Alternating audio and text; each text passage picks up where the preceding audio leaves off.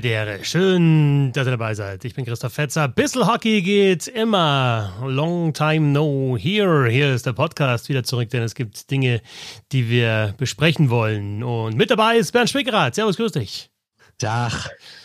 Ja, Bernd. Äh, Hast du mich stumm geschaltet oder was? Ja, kurz richtig äh, stumm geschaltet, ja. Ich meine, Junge, äh, Junge, Junge, Junge, Junge. ja, Bernd, äh, was sind die Themen heute in unserem schönen, ja. Hol doch erstmal den anderen Ah komischen ja, Vogel stimmt, da oh, hätte ich jetzt fast vergessen. Da ist ja noch einer.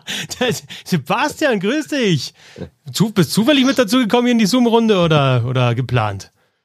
Ich habe gestern mein Portemonnaie verloren auf dem Weg äh, in die Schule, also als ich meinen äh, Sohn dahin gebracht habe. Und dann habe ich schon alle Karten sperren lassen und sowas, habe äh, viel gesucht und heute früh klingelt's bei uns. Ist ein Arzt an der Tür und sagt, er ist jetzt gerade vorbeigefahren und er hat gestern mein Portemonnaie gefunden. Ist das nicht schön? Das ist wirklich schön. Das, es gibt, Ja, solche Leute Schönes. gibt's also auch noch. Ja, aber nur Wollen alles wieder entsperren oder muss jetzt alle Karten neu beantragen und so? Nee, weil ich ja clever bin, habe ich es einfach nur, also habe ich nicht neu beantragt, sondern habe die nur vorsorglich mal sperren lassen für zwei Tage. Und das kann ich jetzt mit einem Telefonanruf bei den netten Angestellten einer Bank, die Donald Trump in seinem Wahlkampf unterstützt hat ähm, und ich einfach nur zu faul bin, um äh, und auch einfach das nicht weiß, wie man sowas macht, wollte ich die Bank eigentlich wechseln, habe ich nie gemacht. Und da werde ich dann anrufen, dann werden die das entsperren und dann kann ich wieder, kann ich euch wieder einladen, ne, wie Danke. ihr das gewohnt seid. Danke, ja. Die großzügigen Geldgeschenke, die hier immer ankommen. Wunderbar. Ist auch übrigens geil. Wir wollen hier über Eishockey sprechen. Dann kommt er da, sitzt da noch einer mit dabei. Jetzt ein, ist das ein Schnauzer eigentlich, das du da hast? Ja. Äh, Und sagt, Movember, ich hab, hast du schon mal davon gehört? Movember. Ja, üb- ja, möglicherweise, ja. Setzt einer mit Schnauzer sich mit in die Runde und sagt, ich habe mein Portemonnaie verloren letzte Woche. Alles weil klar. Ich, weil ich auch mal über schöne Dinge Ja, sprechen Sebastian, wollte. nur Eishockey? Eishockey ist okay, Bundestrainer, oder? die Ja. plötzlich, äh, ne? Neues Portemonnaie vielleicht brauchen? Der oh, ist mal nett. ja, Der ist mal oh. nett. Ist das, ist das, ist das der Hauptgrund, meinst du, Bernd, äh, hier, dass man in Bern mehr äh, verdient als beim DEB, oder ist es vor allem? Nee, glaube ich nicht, weil wie jetzt zu hören war, ohne jetzt eine Zahl zu kennen, äh, äh, soll ja auch der Vertrag beim DEB ganz anständig gewesen sein. Ja, aber, aber also Toni Sö- Söderholm ist nicht mehr Bundestrainer der deutschen Nationalmannschaft. Ich glaube, jeder, der sich für Eishockey interessiert, hat das mitbekommen. Ähm, dann höre ich jetzt immer, ja, Riesenchance muss er machen. Ähm, ja, muss er wahrscheinlich auch, Bernd, oder? Ja, muss er machen, absolut. Also, was heißt muss, wenn er will. Also, ähm, es gibt ja auch Leute, die würden vielleicht äh, einen Nationaltrainerposten als Krönung ihrer langen Karriere sehen, aber wenn man halt relativ früh in seiner Karriere schon Nationaltrainerposten hat und dann eher darauf schielt, vielleicht mal zu einem großen Club zu gehen, äh, dann hat er alles richtig gemacht, weil der SC Bern ist für mich ein großer Club. Wie, ja, wie lautet jetzt das Fazit nach diesen rund vier Jahren, die Toni Söderholm Bundestrainer war? Ähm, klar, man ist WM-Vierter geworden unter ihm. Ja, ein eigener Spielstil, der sich, sag ich mal, da entwickelt hat oder weiterentwickelt hat.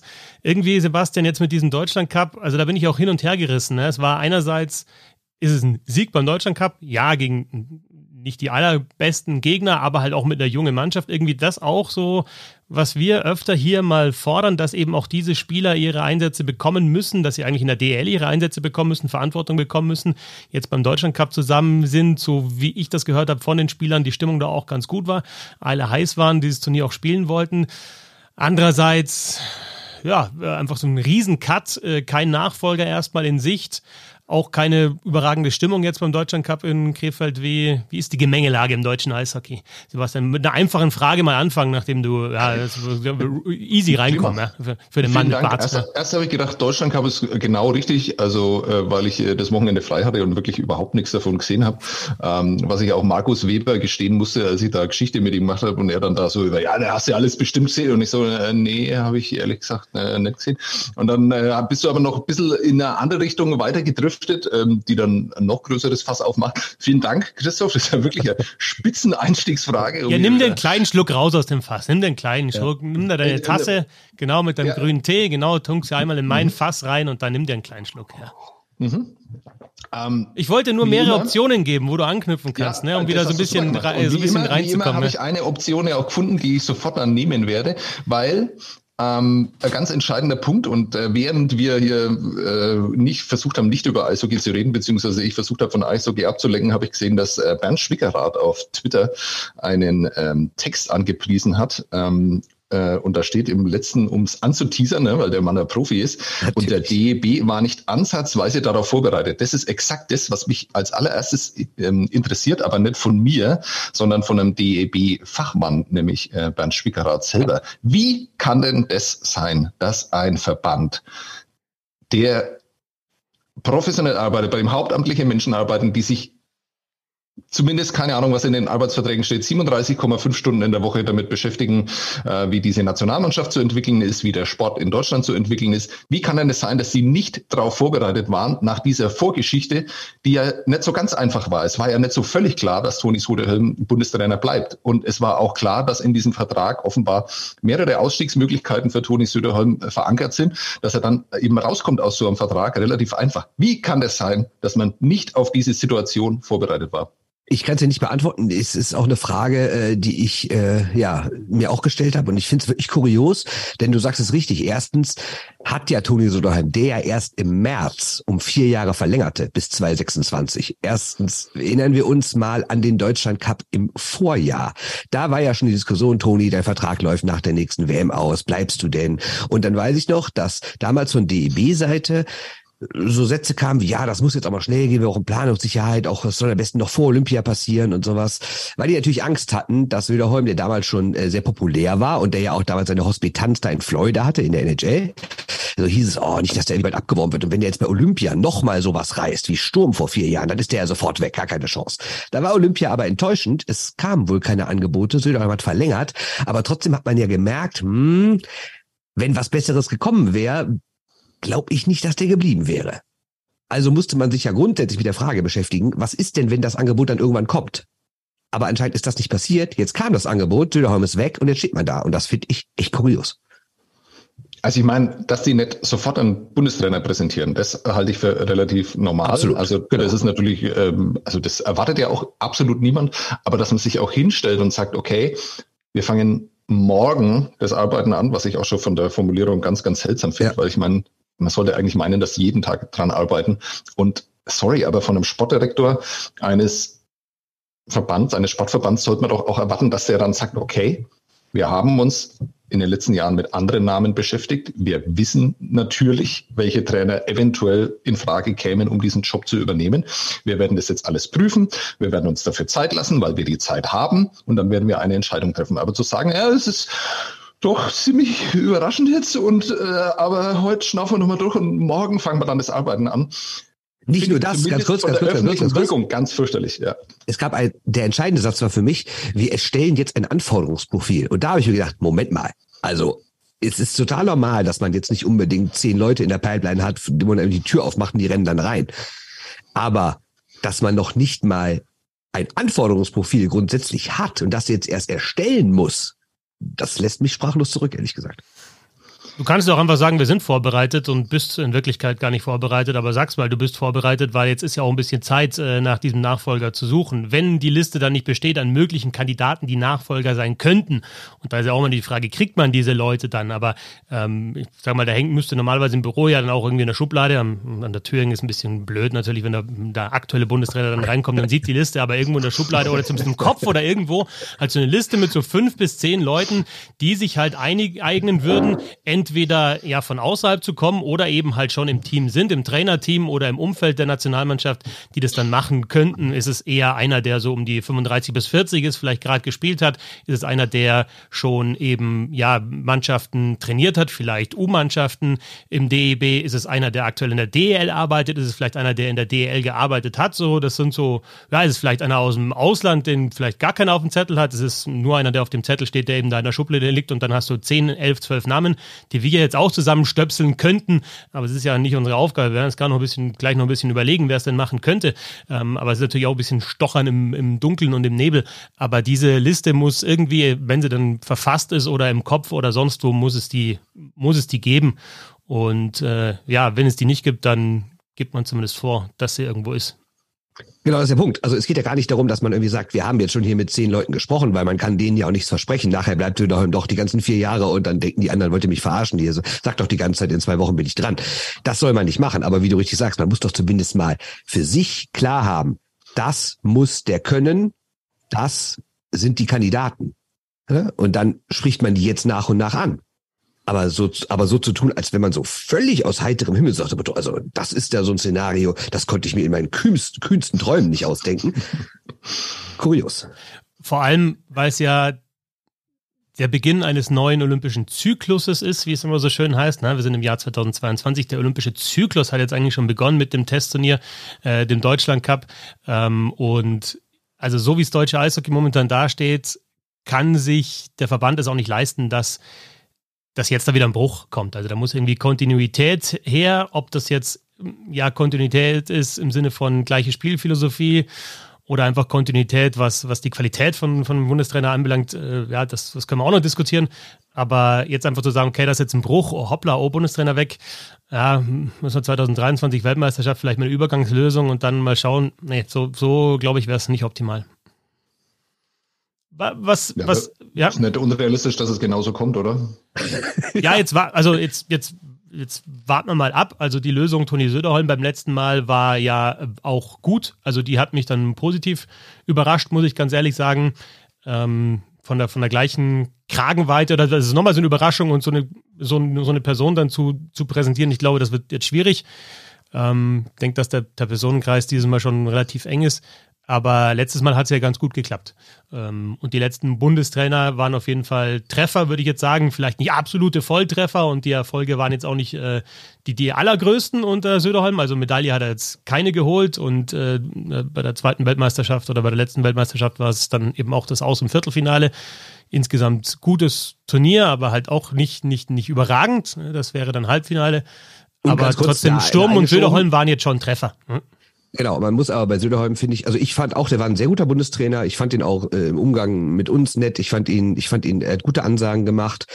Er scheint ja auch bei den Spielern sehr gut angekommen zu sein. Erstmal von seiner Art Eishockey zu spielen, aber auch von seiner menschlichen Art. Alles gut, was man aber bitte bei allem nicht vergessen darf die Voraussetzungen, gute Ergebnisse zu holen, waren auch deutlich besser als bei vorherigen Bundestrainern. Ne? Also erstens ähm, gab es jetzt bei der Weltmeisterschaft dieses Jahr die historisch einfachste Gruppe mit nur einem Top-Team. Dann war auch Olympia ohne NHL-Spieler und auch äh, 2021 in Lettland waren jetzt bei den Gegnern nicht die absoluten Überspieler immer dabei. Ne? Also ich will das gar nicht kleinreden. Er hat äh, echt, also wenn, wenn, ich, wenn ich einen Strich drunter ziehen müsste, würde ich sagen, sehr erfolgreiche Zeit als Bundestrainer. Aber es war jetzt auch nicht so, wie du sagst, dass es der absolute Übervolltreffer war und sagt, das ist, der hat irgendwie unmenschlich, Unmenschliches geleistet und aus der Nationalmannschaft quasi aus einem kleinen Zwerg einen Riesen gemacht. Ne? Ja, es war nicht so, wie ich eben nicht gesagt habe. Also hier nicht keine mit doppelten und dreifachen Verneinungen mir unterstellen, dass ich gesagt hätte, äh, das war der absolute Übervolltreffer. Übrigens, ich wollte vorher nein, gestern nein, die, ich, ich wollte vorher. Loben. Vielleicht habe ich ja, grammatikalisch nicht hinbekommen. Ja, hast du nicht ganz so hingekriegt, aber passt. Ja, danke fürs Lob. Übrigens wollte ich vorher die schöne Überleitung von Sebastian hier irgendwie crashen. Aber nochmal ganz kurz zurück zu deinem Text, ja, über Söderholm. Wir sprechen heute im Podcast über dieses Thema. Ähm, es ist klar, dass das drankommt. Wir haben eine extra Gruppe jetzt sogar noch erstellt für Texte, die man da reinposten kann. Ist es so schwierig, Bernd, einfach einen Link, wenn du einen, einen Text für die Frankfurter Allgemeine Zeitung, kurz FAZ, geschrieben hast, ist es so schwierig, den Link da rein zu posten? Oder müssen wir das um 10.29 Uhr, wenn wir um 10.30 Uhr aufnehmen, erfahren, weil wir dann doch mal wieder einen Tag, ja, einmal am Tag haben wir uns vorgenommen, doch mal bei Twitter reinzuschauen. Das, das machen der also, Sebastian also und ich dann gleichzeitig. Und dann, na, ich habe keine Einrichtung für dich, dass es bei mir immer bimmelt. Google wenn du Alert mit meinem Namen. Äh, okay. Alles klar. Google Alert Schwickerrad. Google Alert. Herr Schwickerrad. Das wäre Das noch, empfehle ich euch allen. Genau. Ja, ja, genau. Könnt ihr die ganze ja. Pracht, die da jeden Tag ins Internet geschossen wird. Ähm, ich hab, ihr habt euch ja vielleicht schon gewundert, was diese, dass diese rote Lampe auf meinem Kopf soll. Die geht ja immer an, wenn der Band was ne? veröffentlicht ja. irgendwo. Ja, genau. Die habe ich ja immer im Kopf. Und dann kriege ich das immer mit, auch in der Nacht. Äh, das ist mir ganz wichtig, dass die, das die, ist. Danke. Die, die Schnurrbarthaare stellen sich dann auf bei Sebastian so. auf beiden Seiten. Genau.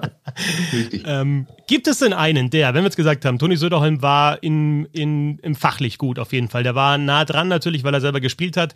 Dann hat er auch schon eine Trainerlaufbahn äh, gehabt, ne? als Co-Trainer natürlich zuerst in, in München, dann war er in Garmisch, also nicht, nicht in der obersten Liga angefangen, aber dann hat er ja danach dann ähm, eben aus diesem Job von Garmisch ähm, als Trainer dann die, Bund äh, die Nationalmannschaft übernommen, also fachlich ähm, nah dran. U20-Co-Trainer war auch schon. U20-Co-Trainer, ne? genau. War, ähm, fachlich ähm, nah dran am Eishockey selber gespielt, Ähm, einer, der eine klare Spielidee auf jeden Fall hat und die auch äh, sehr penibel, wie ich höre, dann den, den Spielern klar machen kann, was ja auch wichtig ist.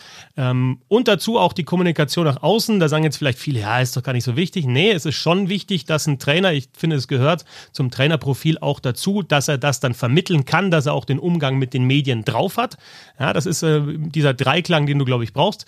Äh, also einerseits die fachliche Stärke, die Möglichkeit, es zu vermitteln und das aber auch eben, äh, ja, Leuten von außen, ja, die nicht gespielt haben, die nie Profis waren, aber die nur drüber schreiben, das denen zu vermitteln und auch mit denen dann einfach ja, über Eishockey sprechen zu können. Dieses Profil, wenn wir sagen, Toni Söderholm hat das wirklich ja, ziemlich gut erfüllt. Gibt es da einen, der das ähnlich könnte? Also willst du einfach Namen? Also ich meine, der, der jetzt, glaube ich, den meisten Leuten einfällt, ist Marcel Gottsch. Und das wäre dann zum dritten Mal in Folge jemand, der vorher nicht die ganz große Trainerkarriere bisher äh, zu bieten hat. Also natürlich eine große Spielerkarriere, was bei Sturm und Söderholm ja genauso war und wäre bei Gottsch ja auch so. Aber äh, er wäre dann der dritte, der quasi seinen ersten, sagen wir mal, richtigen, größeren Job direkt bei der Nationalmannschaft hat. Und dann müssen wir uns ja direkt die Frage stellen, ist das jetzt die Zukunft der Nationalmannschaft? Äh, ich meine, mein Text heißt ja auch die Dominanz der Clubs. Also, weil natürlich sich im Eishockey im Gegensatz zu anderen Sportarten es schon so ist, dass die Clubs es so sehr dominieren, dass eine Nationaltrainerstelle eben nicht mehr die Krönung ist einer Karriere, ne? sondern anscheinend nur noch ein Sprungbrett. Und das ähm, hältst du als Alleinstellungsmerkmal des Eishockeys? Weil also ich bin mir beim Fußball da gar nicht so sicher. Also hast du wirklich jemanden, der ähm, sich als junger Trainer bereits als Nationaltrainer versuchen darf und der darüber dann seine Karriere dann aufbaut und dann da weggeht? Ich meine, es sind ja auch meistens eher ältere Trainer oder die aus den Systemen herauskommen, wie Yogi Löw selber, der jetzt als Clubtrainer gar nicht so erfolgreich war und dann darüber seine Erfolge hatte. Also ich bin mir nicht so sicher, ob das im, im äh, Fußball eigentlich so wirklich anders ist. Im Fußball kommt noch dazu, also jetzt, wenn wir jetzt den aktuellen deutschen Bundestrainer uns anschauen, Hansi Flick, da ist es, glaube ich, erstens, ja, aber in dem Verband kein schlecht bezahlter Job, aber es ist natürlich im Vergleich zu diesem täglichen Gerödel bei Bayern München davor, immer im, im, im Interesse der, Auf, der Öffentlichkeit, immer Fragen beantworten, ist es halt schon nochmal was anderes. Und dann jetzt zumindest was so diese tägliche Arbeit anbelangt und die, die, die Aufgabe, sich immer wieder äußern zu müssen, eher, ich nehme jetzt das Wort bewusst her, gechillt als Bundestrainer. Ich sage nicht, dass das ein easy Job ist, ja, ich bin jetzt beim Fußball, sondern es ist halt einfach raus aus diesem täglichen Geschäft und dann vielleicht doch irgendwie hinten raus das Ziel. Aber ja, bei Söderholm ist es ja jetzt genau anders. Der geht ja jetzt in diese tägliche Arbeit wieder rein und dann sicherlich auch ja, in, in, in die Öffentlichkeit mehr wieder. Esteberne schon auch ein großer Club und ja, gibt dann in der Beziehung dann eher Gas, würde ich sagen. Aber das ist genau mein Punkt, da ja. wollte ich irgendwann nochmal drauf hinaus. Ähm, Braucht es denn im deutschen Eishockey immer noch, das ist natürlich eine Diskussion, die eigentlich schon, wo man dachte, dass man sie gar nicht mehr führt, aber braucht es denn einen Bundestrainer, der sich exklusiv um die Eishockey-Nationalmannschaft kümmert? Also ist es nicht unfassbar langweilig, Eishockey-Bundestrainer mhm. zu sein? Genau, das ist ja der Punkt, weil beim Fußball, okay, da hast du vielleicht Turniere weniger, weil du eigentlich nur alle zwei Jahre ein Turnier hast. Beim Eishockey hast du halt jedes Jahr eine Weltmeisterschaft. Andererseits hast du beim Fußball halt ständig Länderspiele, sei es irgendwelche Quali-Spiele, sei es Testspiele. Und Eishockey hast du ja eigentlich nur die Novemberpause. Dann hast du im Februar das, was in Deutschland ja seit Jahren eher so eine U-Maßnahme ist. Und dann geht's ab April in sechs, sieben, acht, neun Testspiele plus dann die WM. Das heißt, du hast ja eigentlich nur bisschen November, bisschen Februar und dann viel im April und Mai. Aber sonst hast du ja ganz oft einfach gar keine Spiele. Das heißt nicht, dass er dann nur zu Hause sitzt oder so. Aber es ist natürlich auch schon eine andere Anforderung. Und deswegen gebe ich Sebastian recht. Vielleicht braucht man es gar nicht mehr. Jetzt ist natürlich das große Problem. Stell dir mal vor, du hast einen Clubtrainer, der mit seinem Verein immer recht weit kommt. Dann hättest du die WM-Vorbereitung, weil ja dann die Playoffs parallel laufen, ohne den Nationaltrainer. Das geht natürlich auch nicht. Mhm. Aber also so eine, so eine Lösung aus vielleicht dann so ein Trainer-Team, vielleicht dann auch noch aus verschiedenen Regionen in Deutschland, die auch in den Vereinen arbeiten, fände ich auf jeden Fall interessant. Wäre natürlich was, was Neues und halt ein Schnitt. Aber weil du den Namen Marcel Gottsch jetzt auch genannt hast, äh, Bernd, finde ich unglaublich interessant. Wird er aktuell auch als, als äh, Cheftrainer dann gehandelt bei den Adler Mannheim? Da gibt es ja momentan so ein bisschen Gerüchte, ob äh, äh, Bill Stewart äh, den, den Managerposten übernimmt und äh, Gottsch dann ab nächster Saison Trainer wird. Was ich mich schon länger frage, ist, wie viel macht er eigentlich jetzt schon, weil es mich echt positiv überrascht hat, wie viel Marcel Gottsch hinter der Bande sowohl mit den Spielern als auch mit Bill, Bill Stewart äh, spricht. Und wenn du nur hinschaust, und da nicht stehen hättest auf dem Spielberichtsbogen Bill Stewart Head Coach, dann könntest du nicht so klar erkennen, wer jetzt da der Cheftrainer ist. Äh, wie gesagt, positiv überrascht von Marcel Gottsch, den ich eher als so ruhigen Vertreter jetzt, zumindest im, im Umgang mit der Öffentlichkeit, mit den Medien äh, kennengelernt habe. Und äh, ja, und ich glaube schon auch, dass vieles, was Mannheim spielt, auch die Handschrift von Gottsch und von Hecht äh, trägt. Und das wäre ja genau dann ähm, das, was wir uns auch so ein bisschen wünschen, dass eben ehemalige Nationalspieler, auch Leute, die wirklich in großen Ligen gespielt haben in der NHL, die erfolgreich waren, eben ihr Know-how dann auch weitergeben. Das ist in dem Fall jetzt auf Clubebene bei Gottsch und Hecht, wäre natürlich in der Nationalmannschaft, war ja bei Söderholm dann genauso, wäre schon cool. Aber wie könnte so ein Modell dann konkret aussehen? Also mit, mit mehreren nicht hauptamtlichen Bundestrainern wird das hinhauen? Was meint ihr? Sebastian? Ach, schwierig. Ich glaube es nicht. Man geht aber vielleicht, also das wäre so eine sehr radikale, große Lösung. Ich glaube, dass aber andere Lösungen ganz gut wäre und ich glaube aber auch zugleich, dass es soweit nie kommen wird. Das heißt, ich glaube, dass du die Kontinuität vielleicht gar nicht über den Bundestrainerposten schaffen kannst, weil also jemanden zu finden, der sich damit zufrieden gibt, irgendwie acht Wochen äh, halt äh, knallhart zu arbeiten und richtig, also es ist ja richtig anstrengend dann auch. Ähm, und äh, wie viel bleiben dann übrig? 46 Wochen mehr oder minder gar nicht. Und es, ich kann es einfach null beurteilen, wie viel Einfluss 54 da Wochen hat das Jahr, interessant. Also der bringt da unglaublich. 56, ja, ich, 52, 8, 44. Ja. ja. Ihr habt mich verstanden. Ja, dann ziehen wir nochmal den Deutschland Cup ab und den Ding, sagen wir mal grob 40 Wochen. Ja, genau. Und ähm, super, Christoph, das war so ein guter Gedanke und du hast mich völlig rausgebracht. So läuft es ja. Also so läuft es ja. ich glaube, dass es, dass es wichtig wäre, die Kontinuität über einen Sportdirektor zu schaffen, der weiß, was modernes Eishockey ist, der modern denkt, der nach vorne denkt, der kommunizieren kann äh, nach außen und nach innen und über den das alles läuft. Das wäre extrem wichtig für den Deutschen Eishockeybund. So jemanden zu finden, ist wahrscheinlich nicht ganz so einfach, aber das wäre extrem wichtig und vielleicht sogar wichtiger als die Besetzung des Bundestrainerpostens. Dann hast du ein Team, ähm, wo du sagst, okay, äh, wir sammeln uns Leute aus der DEL, ähm, die Bock haben auf diese Nationalmannschaft. Bestes Beispiel, da wird im Frühjahr 2022 wird äh, Tom Rowe angerufen, ähm, damals noch 65 Jahre alter Clubtrainer und sagt, okay, willst du mich nicht unterstützen da irgendwie bei der WM? Und sagt er, ja klar, natürlich. Und ich habe mit ihm drüber gesprochen, der war also ich meine, der hat schon einiges erlebt, ne? Hat KHL trainiert, hat NHL trainiert, in verschiedensten Posten auf der ganzen Welt unterwegs gewesen. Der war richtig stolz drauf, Co-Trainer der deutschen Eishockey-Nationalmannschaft zu sein. Solche Leute musst du finden. Die findest du über Kommunikation. Dann hast du da ein Netzwerk und sagst, okay, äh, es sieht so und so aus. Ähm, wir brauchen drei, vier Leute, die jetzt sich um die WM-Vorbereitung kümmern, weil sie ja jetzt die Möglichkeit haben, das zu machen. Die kümmern sich um die WM-Vorbereitung und es gibt einen Cheftrainer, der dann eventuell schon mit dabei ist, weil er, äh, weil seine Mannschaft schon nicht mehr mit dabei ist in der DEL oder dann halt erst äh, später dazukommt. Das heißt, das System wird gar nicht so sehr über den Bundestrainer vorgegeben, sondern das System ist selber und dann hast du einen Bundestrainer, der dann äh, sich dahinstellt, die Verantwortung übernimmt ähm, und, äh, und die, die Mannschaft ins Turnier führt. Ich glaube, das wäre tatsächlich ein Modell, mit dem man dann irgendwie auch eine Kontinuität erreichen könnte. Der Freelance-Bundestrainer. So wäre, das ein, wäre das ein Freelance-Bundestrainer, sorry, aber wäre das dann einfach, okay, der, der würde jetzt passen, es gibt einen Kreis äh, von verschiedenen, die, die Lust drauf hätten und wie es wie es halt dann eben zeitlich ist, auch mit den Playoffs. Also das hört sich jetzt vielleicht ein bisschen gesponnen an, aber ich meine, das ist ja die Idee dann weitergedacht. Ne? Wenn Tom Rowe dann mit den Nürnberg Ice ins Halbfinale kommt, dann wäre er dann nicht derjenige, der sofort die Vorbereitung übernimmt. Ist es vielleicht dann Harry Kreis, der mit Schwenningen schon draußen nee, ich, ist? Ich glaube, glaub, dass du für die, für die Außenwirkung brauchst du einen Bundestrainer. Du brauchst Interviews mit dem Bundestrainer.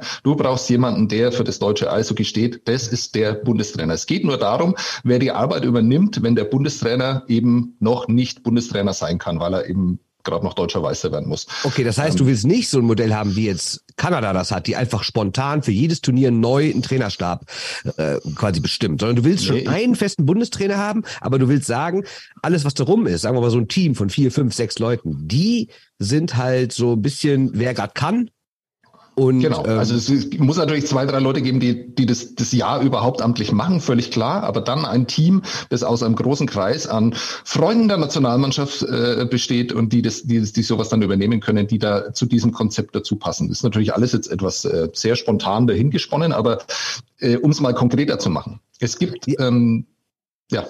Nee, ich, ich wollte sagen, vielleicht ist das aber eine gute Idee, um eben Leute wie Söderholm, die eigentlich Bock auf mehr oder weniger tägliche Arbeit haben und dann keine Lust mehr auf Nationalmannschaft haben, dann besser ranzuholen. Weil du das denen halt sagst, genau.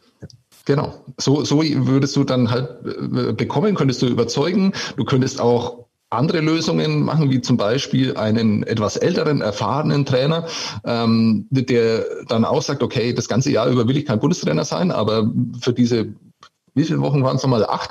Ähm, kann ich mir das durchaus vorstellen, will aber gleichzeitig weiterhin, ähm, weil ich einfach noch nicht, äh, also ich sehe mich noch nicht als Rentner, ich will auch weiterhin täglich arbeiten und so könnte ich das dann machen. Sprich, ähm, also ich, weil der Name jetzt gerade fiel, ne? mir geht es nur darum, dass, dass du Tom Rowe mit in solche Dinge mit einbeziehst, weil er ein schönes Beispiel dafür war. Aber es gibt natürlich andere, die sehr viel naheliegender wären, weil sie die Sprache dann aussprechen, weil sie einen gewissen Namen haben, weil sie halt bekannt sind, also wie Harold Kreis in, in Schwenningen. Sowas könntest du ja dann auch machen. Und äh, dann kannst du dann zur Übergangsphase, kannst du es dem auch so verkaufen, okay, wir machen da zwei, drei Jahre, machen wir diese Lösung und irgendwann, wenn du auch keinen Bock mehr hast auf dieses tägliche, kannst du dann halt der Bundestrainer dann sein und bist es dann zu 100 Prozent für den, für den DEB. Das wären so Lösungen, die fände ich interessant.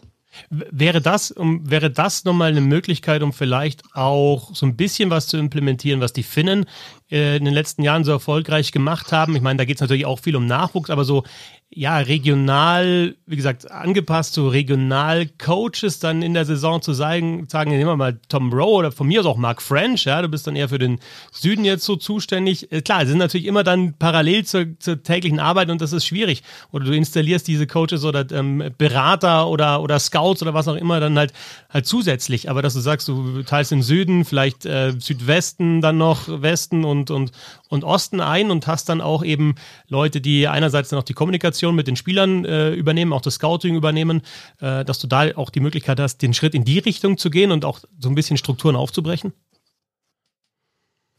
Ich glaube, das scheitert am Geld, weil ja, da ja. sehr, sehr viele Leute dann äh, ja, wie du verpflichten müsstest. Aber die Grundidee finde ich gut und in Finnland haben sie ja zum Beispiel es auch so gemacht, dass sie den kompletten äh, WM-Gewinn jeweils in dieses Programm stecken. In Deutschland nicht. In Deutschland wird der WM-Gewinn damit äh, oder dafür verwendet, damit man bis zum nächsten Heim-WM durchkommt. Ähm, und ja, das ist natürlich ein großes Problem. Ich habe auch noch eine ganz andere Idee. Was ist denn, wenn du einfach einen Haupttrainer des deutschen Eishockeybundes einstellst, der gar nicht jetzt offiziell der Männer-Nationalmannschaftstrainer ist, sondern der einfach der DEB-Trainer ist und der macht Männer, U20, U18, die Frauen, damit der wirklich eine komplette Übersicht hat über alle Teams und dann hätte der auch das Jahr über genug zu tun, oder? Weil die Turniere sind ja so gut wie nie parallel. Das ist das Ding, dass es, dass es auch äh, gut verteilt ist ja, im, im, im Jahr. Das stimmt auf jeden Fall. Ja. Und dann ist halt natürlich auch wieder die Frage, wobei du hast halt normalerweise außer Vorbereitung jetzt bei den Männern halt noch Deutschland Cup und eben dann den Turnieren ja auch diese persönliche Ansprache, dass man sich trifft, das gibt's ja auch gar nicht. Insofern wäre das auch gar nicht so das Problem, dass du sagst, ja, das ist jetzt aber auch der von der U20 oder das ist ja auch jetzt der von den Frauen, sondern du hättest dann tatsächlich einen, der halt dann jeweils eben für diese ja, Schlaglichter, genau, genau Cheftrainer Deutscher Eishockeybund. Ja. Ja, aber die Frage ist immer, also hört sich auch super an, aber wer kommt denn dafür in Frage? Hast du einen, einen relativ jungen ähm, Trainer, der modern denkt, der über die nächsten zwei, drei Jahre hinaus denken kann? Ähm, will der sich einen Namen machen, hast du die große Gefahr, dass wenn das gut funktioniert und er sich einen Namen gemacht hat, dass du den sofort verlierst an Clubs, die mehr bieten können, die mehr... Die Gefahr hast du jetzt immer. Ja, das stimmt, aber... Ähm, du, ich glaube, dass du ein Modell finden musst, wo du dich davon unabhängig machst, ähm, dass die LA Kings gerade einen Co-Trainer brauchen oder der SC Bern einen, einen Cheftrainer. Ja. Das Modell gibt es nicht. Also du bist halt, ich glaube auch, dass du einfach nicht angekommen bist, weil und wenn, dann hast du, wenn du nicht die Qualität hast, vielleicht Co-Trainer bei den in der NHL zu werden oder Cheftrainer des SC Bern, dann ist es wahrscheinlich auch nicht unbedingt optimal, so einen dann zu haben.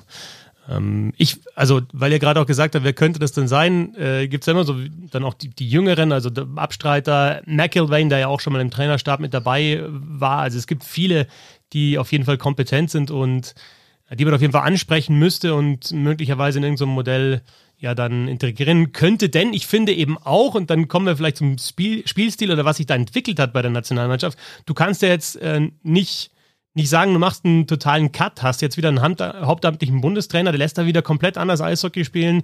Ähm, es ist so gewesen, höre ich auch von Spielern, dass früher es so war, dass du genau gewusst hast, wie spielen die Kanadier, wie spielen die US-Amerikaner, wie spielen die Finnen, wie spielen die Schweden mit der Nationalmannschaft und bei Deutschland, ja, war es halt dann, kommt auf an, wer gerade Bundestrainer war und wer so dabei war. Und jetzt hat sich aber dann in den letzten Jahren über Marco Sturm und Toni Söderholm ein Spielstil entwickelt, der auch klar zu erkennen ist, wie ich finde. Wenn du da jetzt wieder einen Cut machst und sagst, okay, du holst jetzt wieder einen anderen Bundestrainer. Also nehmen wir zum Beispiel mal, ich meine, Harry Kreis arbeitet schon lange in der Liga, der kennt viele Spieler, hat mit denen schon zusammengearbeitet. Ich weiß nicht, nicht, ob es sein Ziel ist, Bundestrainer zu werden, aber das wäre jetzt einer, der auch ewig lang schon in Deutschland ist. Das wäre für mich vorstellbar, dass der ein Kandidat ist, sagen wir es mal so. Aber der ist halt ganz anders Eishockey spielen als Toni Söderholm. Ganz anders ganz andere Philosophie. Mhm. Und adaptiert er dann in der Nationalmannschaft die Philosophie des Deutschen Eishockeybundes oder spielt halt dann die Nationalmannschaft so lange wie Harry Kreis äh, Bundestrainer ist, bis dann vielleicht dann vielleicht dann der nächste Schritt dann doch sogar nochmal kommen könnte, selbst bei ihm, der halt schon lange dabei ist,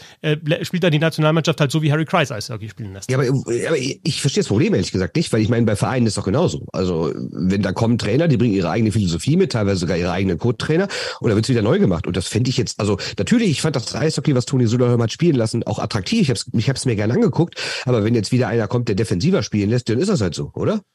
Ja, sehe ich anders. Also ich finde, da muss nee, eine Konti der Kontinuität äh, her und wenn du dann eben sagst, du hast äh, möglicherweise einfach ja einen Bundestrainerzyklus von maximal vier Jahren, äh, dann ist das zu viele Breaks und zu viele Umstellungen, die es da wieder gibt. Ja, bei den Clubs ist es auch so, aber du hast bei den Clubs doch ganz andere äh, ähm, Fluktuationen, auch was Spieler anbelangt und, und, und einfach unterschiedliche Mannschaften Jahr für Jahr. Und bei der Nationalmannschaft sollte es doch einfach einen Kern geben, der auch genau. weiß, was gespielt die, wird, wenn ein Turnier ansteht. Deutschland Cup spielt, die wird ja, ja, ja Danke, zerschieß halt genau wieder mein ganzes Argument. Wunderbar. Ja. Und dann beschweren, dass halt ich dir und dann, dann beschweren, dass ich deine Argumente oder dein, dein, dein, deine, äh, deinen Gedankengang kaputt mache. Ja, also wirklich, link ist es doch.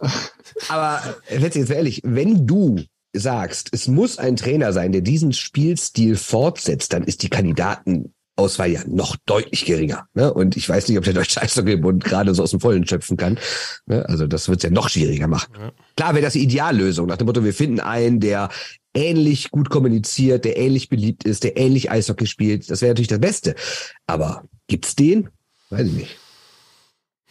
Ja, ich weiß es tatsächlich auch nicht, oder? Man erstellt einfach die, die Philosophie. Das ist aber ein anderes Thema, weil, weil ja, Sebastian hat ja eben bei den Sportdirektor angesprochen. Wir dürfen ja nicht vergessen, dass der letzte äh, Bundestrainer, nämlich Toni Söderholm, nicht von Christian Künast geholt wurde, sondern von Stefan Scheidnagel, der nicht mehr da ist. Jetzt ist Christian Künast Chef und ich finde, der ist jetzt echt mal unter Druck, ne? Weil ähm, der muss jetzt wirklich ähm, den Mann finden, zumal, da haben wir jetzt noch gar nicht drüber gesprochen, es gibt ja auch so die eine oder andere Person, die sagt, äh, Söderholm ist auch nicht nur gegangen, weil es am SC Bern so schön ist und man so viel Geld verdienen kann, die Halle so voll ist und die Schweizer Liga so toll ist und das Leben, die Lebensqualität in der Schweiz so hoch, sondern auch, weil es beim DEB halt nicht gestimmt hat. Ne? Und wir brauchen jetzt nicht wieder die ganze, die ganzen Querelen äh, um Franz Reindl nochmal äh, aufzudröseln.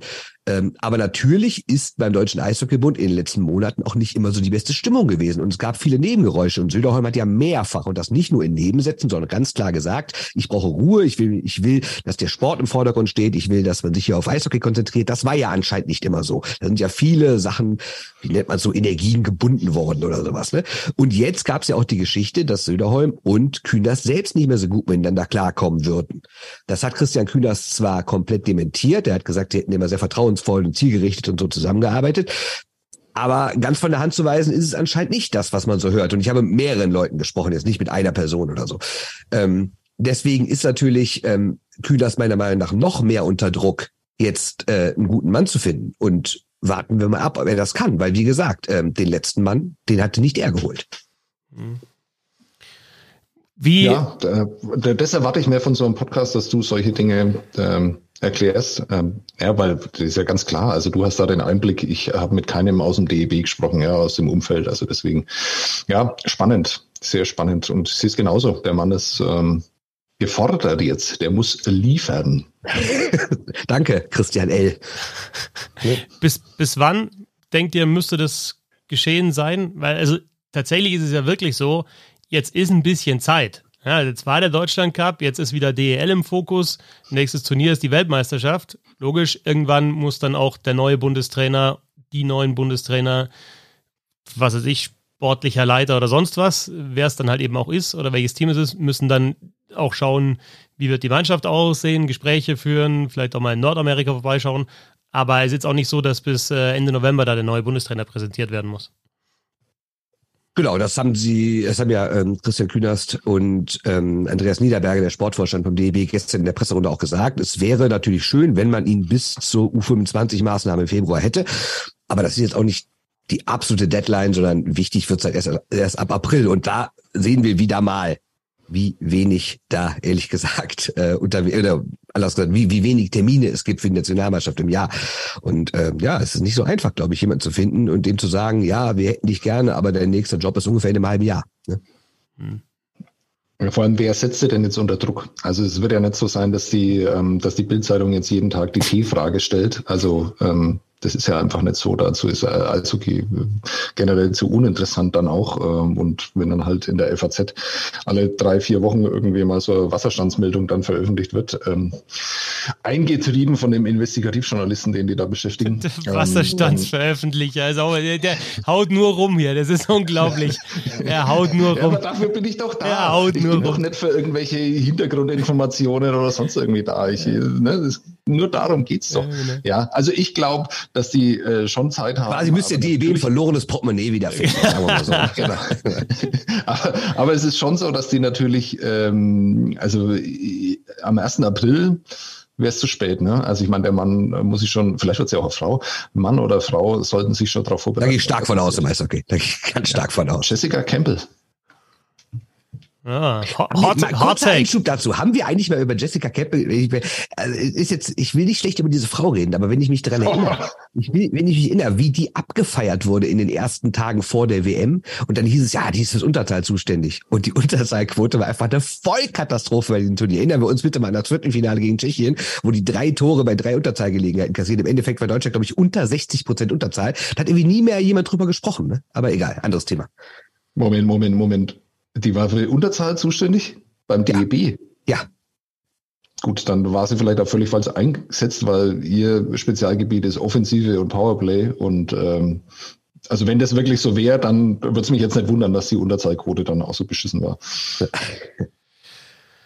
Sebastian hat am Wochenende nicht viel Eishockey geschaut, aber die Woche davor, am Sonntag, hast du, äh, Sebastian, so wie ich dich kenne äh, und wie du aussiehst, natürlich American Football. Und wie du tickst natürlich, natürlich American Football äh, geschaut, oder? Die NFL in München, da warst du doch mit dabei. Warst du auch im Stadion eigentlich, oder?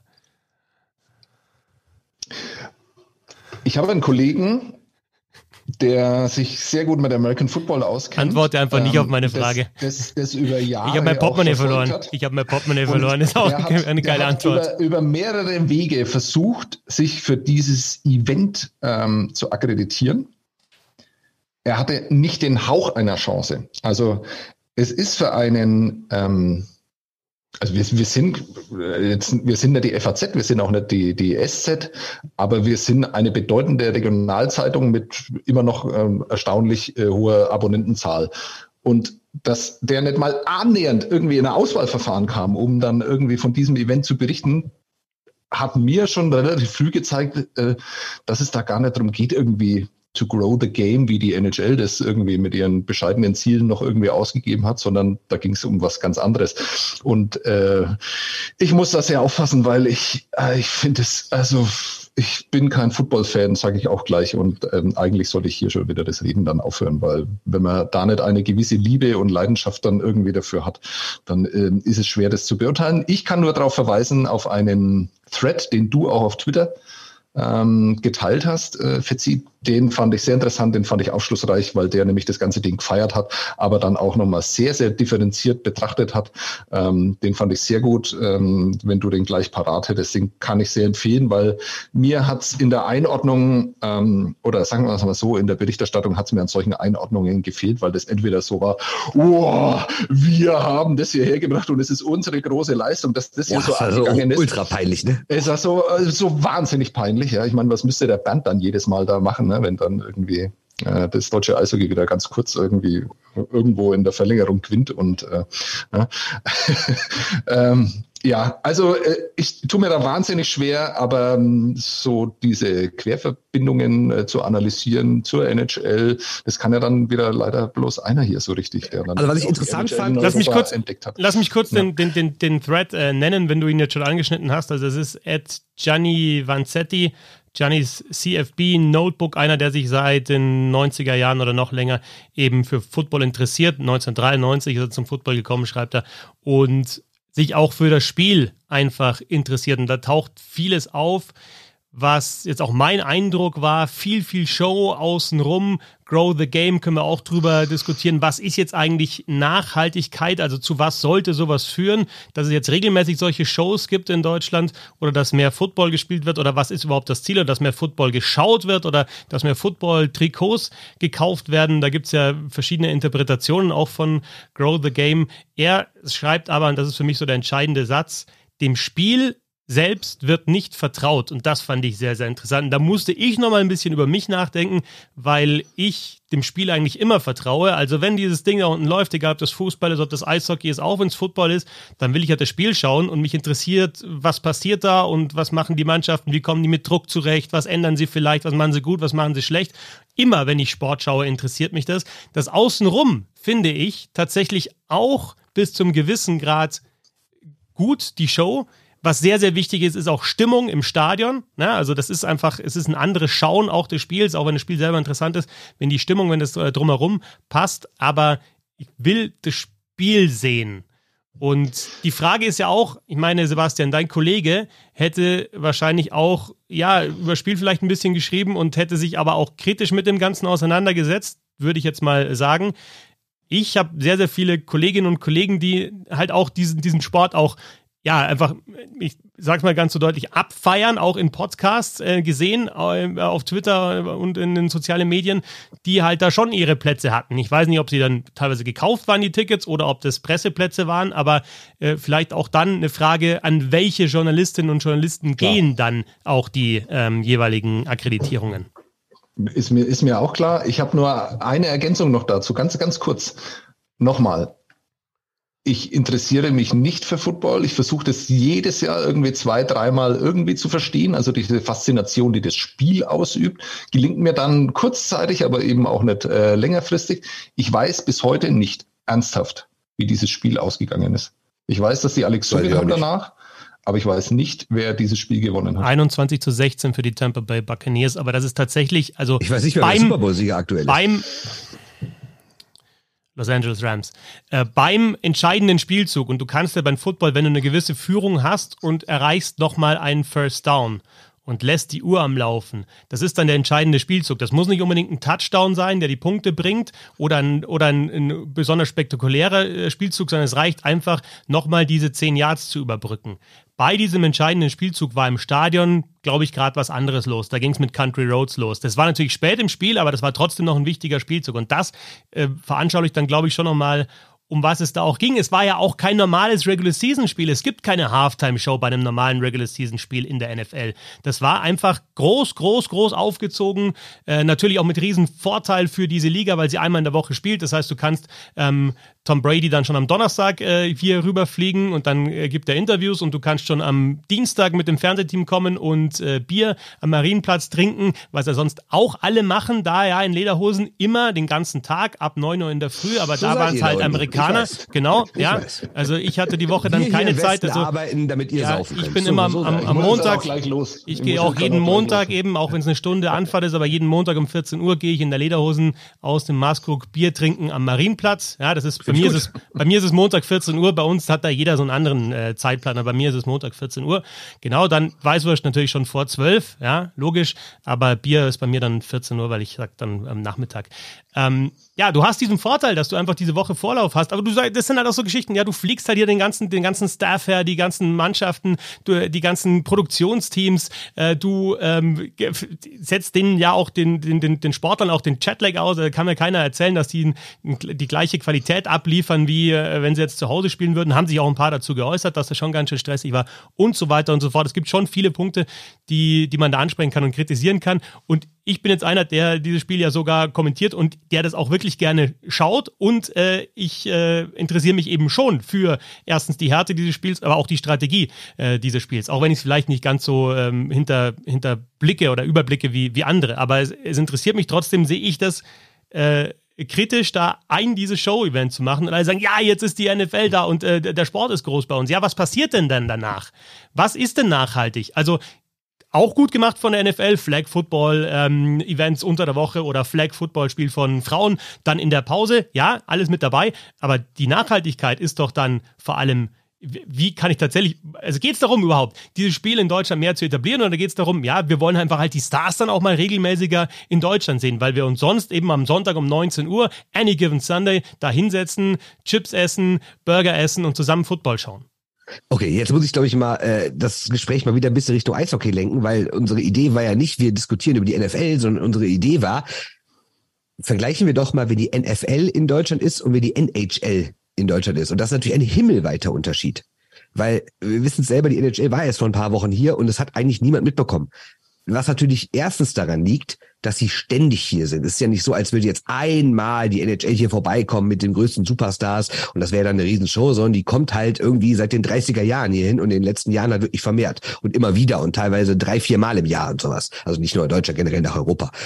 Und das war für der NFL natürlich was völlig anderes, ne? weil die zum ersten Mal hier war. Ich meine, wenn wir allein gesehen haben, was die da für eine Show gemacht haben, dass sich einzelne Fangruppen ganze Brauhäuser gemietet haben und da irgendwelches Bühnenprogramm hatten und sowas. Und wie du gerade sagst, mit diesen Flag-Football-Spielen vorher und sowas. Und die NFL hat ja vor ein paar Wochen hier bei uns in Düsseldorf ein eigenes Büro eröffnet, ein Deutschlandbüro, wo jetzt, äh, wo jetzt Initiativen gemacht werden sollen mit Kindern und Jugendmannschaften und sowas. Also die versuchen schon auch den Sport größer zu machen. Aber natürlich kann man das null mit der NHL vergleichen, weil halt Football der größte, äh, weil die NFL halt erstens die größte Liga der Welt ist und die alles investiert und weil ich halt alles auf dieses eine Spiel gemacht hat. Ihr erinnert euch allein mal diese Auswahl, dass sich da mehrere Städte beworben haben und dann konnte, wurde man da gezogen und sowas. Also das ist ja, die NHL sagt, ja komm, wir machen ein Spiel in Prag, wo können wir vorher spielen? Ja, Berlin ist nicht weit, komm, gehen wir da hin. Ja, das ist ja überhaupt null zu vergleichen. Die Frage ist nur, was ist besser? Dieses dauerhafte so ein bisschen oder dieses einmal Großkommen? Was noch dazu kommt, ist, dass es die Sportart, um die es geht, ja zumindest in der Qualität bei Weitem einfach nicht geht und äh, gibt und auch, auch, auch liegen. Klar, es wird auch Football in Deutschland gespielt, überhaupt gar keine Frage. Aber das ist eine US-amerikanische Sportart, die in, in den USA einfach zu größten Teilen stattfindet. Und das andere Plus ist eine, 90 Prozent der Spieler sind Amerikaner. Genau, und das, das ne? andere ist eine Sportart, die ja auch äh, in Nordamerika ihr Mutterland hat, nämlich in Kanada, aber die halt auf der ganzen Welt äh, gespielt wird und eben auch bei uns gespielt wird und da auch einfach eine sehr, sehr große Tradition hat. Nur trotzdem glaube ich schon, also Bernd, beim, beim NHL-Spiel in Berlin, war das so, dass da Fans zum Stadion gekommen sind, nur um außenrum mal das Flair irgendwie zu schnuppern und sich vielleicht Trikots zu kaufen oder irgendwie eben dabei zu sein, obwohl sie gar keine Tickets haben, wie es ja in München anscheinend der Fall war. Also ich habe jemanden gefragt, aber es sah nicht so aus, sondern die Leute standen da eigentlich eher an, an den Eingängen und sind dann mal in dieses, in dieses relativ spärliche und auch bisschen traurige äh, Global Fan Experience Ding da rumgelaufen. Also das war auch alles natürlich klar. Wir haben schon oft drüber gesprochen. Die NHL macht auch alles so ein bisschen halbgar, ein bisschen lieblos. Und wenn man nicht gerade rund um die Halle ist, dann hat man gar nicht gemerkt, dass die NHL an dem Tag in Berlin war. Und natürlich hat man überall in München wahrscheinlich gemerkt, dass die NFL gerade in der Stadt ist. Also das ist alles schon Riesenunterschiede. Und ja, das liegt an der Kohle, aber es liegt halt meiner Meinung nach auch daran, dass es halt etwas Außergewöhnliches war. Lass doch jetzt mal bitte in den nächsten 10, 15 Jahren jedes Jahr ein, zwei NFL-Spiele in Deutschland sein dann wird das auch nicht mehr so eine Party sein, dass da tausende Leute vorher in Brauhäusern feiern und sowas, ne? Ja, aber ist es nicht einfach so, kann man es nicht irgendwie darauf reduzieren, unabhängig von der Kohle, unabhängig davon, wie oft sowas stattfindet, dass diese eine Liga eine sehr, sehr klare Idee hat, was sie da eigentlich ja. macht und die ja. andere eben nicht. Genau. Richtig. Die macht es halt nur, weil es irgendwie, weil man es halt irgendwie macht, ne? weil man sich da auch mal ja. zeigen will, weil man den europäischen Markt, was auch immer das ist, irgendwie ja. äh, für sich gewinnen will und und und. Und die anderen haben halt einfach eine Idee und die ziehen sie sehr, sehr knallhart durch. Ne? Also das ist ein, einen großen Exklusivitätscharakter, das Ganze. Die kann mir keiner erzählen, dass ähm, diese Szenen, also was bleibt von diesem Spiel, ja, wie dieses ganze Country Stadion Roads. halt Country. Roads singt. Genau. Ja. Und das kann mir keiner erzählen, dass das organisch irgendwie, das ist gewollt, solche, äh, solche Situationen. Natürlich. Die werden herbeigeführt. Es kommt ja auch gar nicht aus dem Publikum selbst, sondern es ist ja über die Lautsprecher. Äh, Natürlich, genau, das ist es ja. Die haben ja nicht selber das Singen angefangen, ja. Und ähm, es ist ja auch alles okay. Äh, Also ich finde es grauenvoll.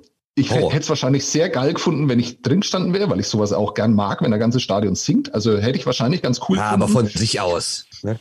Natürlich, es muss irgendwie von sich selber kommen und sorry, aber ich kann damit nichts anfangen. Also Country Roads, was, was bedeutet das? Ich kann auch nichts damit anfangen. Wie heißt das, das Lied, das ähm, generell im Weltsport mittlerweile danach irgendwie nach Siegen dann, nicht einmal- ich, ich, kann, ich weiß es noch nicht mal.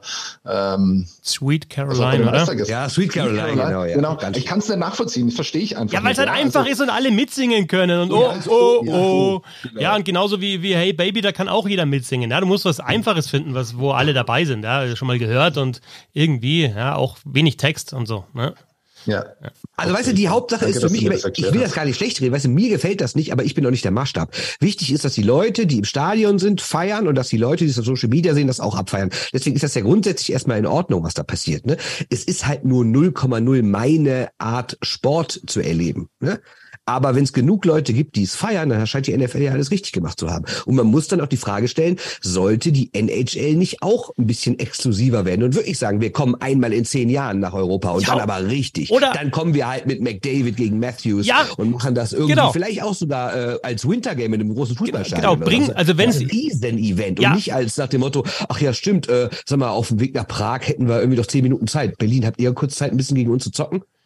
Wenn es wirklich darum ginge, dann natürlich müssten das die größten Stars sein. Oder du sagst halt, wenn du ein Spiel in Deutschland machst, dann musst du halt einer von äh, zwei von drei Seitel Stützle und Seider müssen da einfach dabei sein. Ja, es müssen dann zwei dieser drei Teams sein und die müssen dann halt auch nicht erst am Samstag kommen, sondern da gibt's dann halt auch Autogrammstunde und was weiß ich, Möglichkeiten, Fotos zu machen mit diesen Spielern. Na gut, jetzt hatten wir Nico Sturm ähm, mit, mit den San Jose Sharks, das ist zumindest ein, äh, ein Stanley Cup Gewinner, der der hat dann aber erst nach genau San Jose gewechselt, als das Spiel schon längst vereinbart war, ne? Ah, okay, warte, also das wusste ich, so, das war mir gar nicht mehr so bewusst. Ah, okay, dann war das Glück einfach, ne? Okay, aber dann ja, ist es dann ja wieder auch. Pech, weil er verletzt war. Ja, Also, ja, war ja, aber du hast zumindest dann vorher kannst du zumindest eine, eine Pressekonferenz machen mit, mit dem deutschen Stanley Cup Sieger und es ist vielleicht, äh, es äh, machen Auch halt die dazu, nur. ganz so schön, dass ich nochmal unterbreche, aber auch das, das war einfach lächerlich. Weißt, du, es gab keine richtige PK mit Sturm, sondern es war einfach nach dem Training im Valley, haben die da so einen Aufsteller mit dem NHL Global Series Logo hingestellt. Dann ist der Sturm da hingestellt worden. Dann haben da zuerst mal die ganzen San Jose Reporter irgendwelche Sachen gefragt. wo Ich dachte, Leute, lasst doch mal die lokalen Reporter was machen.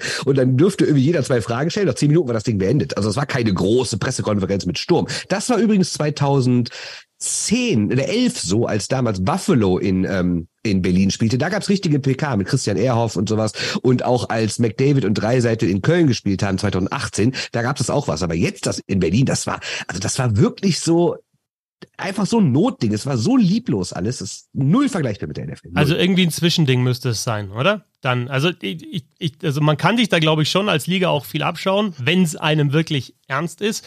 Auch die, auch die, die, die Fernsehtermine zum Beispiel. Das ist jetzt natürlich ein anderer Punkt. Das ist jetzt nicht, es geht jetzt nicht um Spiele in Deutschland oder in Europa, aber auch, auch Fernsehtermine. Ich muss doch mittlerweile, wo so viele Europäer ähm, spielen, muss ich doch irgendwie den, sie haben es probiert mit dem European Game, aber ich muss doch einfach einen festen Termin haben am Samstag oder am Sonntag, wo ich hundertprozentig weiß, ich kriege entweder einen der deutschen Spieler zu sehen. Also ich brauche das selber nicht, ja. Ich brauche, ich will eine gute Mannschaft sehen, aber viele kriegst du halt nur einfach so. Und wenn jetzt äh, NHL auch mehr im, im deutschen Fernsehen übertragen wird, dann interessiert halt einfach jetzt nicht, ob jetzt äh, New Jersey Devils überragend gestartet sind und warum. Ja, welcher Deutsche spielte, ja, ist keiner dabei, ein Schweizer wäre vielleicht noch so, aber sonst, ja, also. Pff.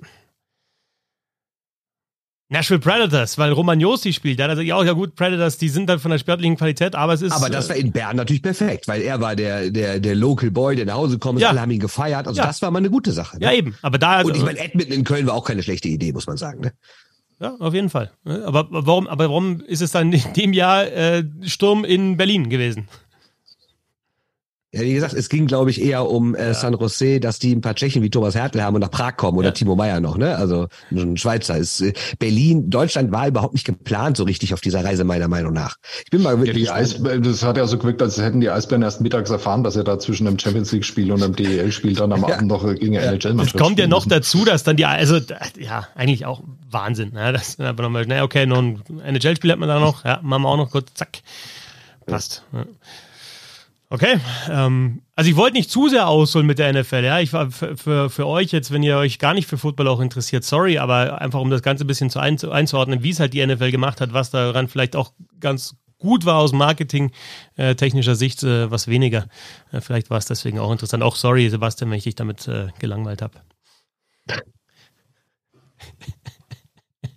Ihr seht mich den Tränen nahe. Also ihr seht mich nicht den Tränen nahe, aber naja.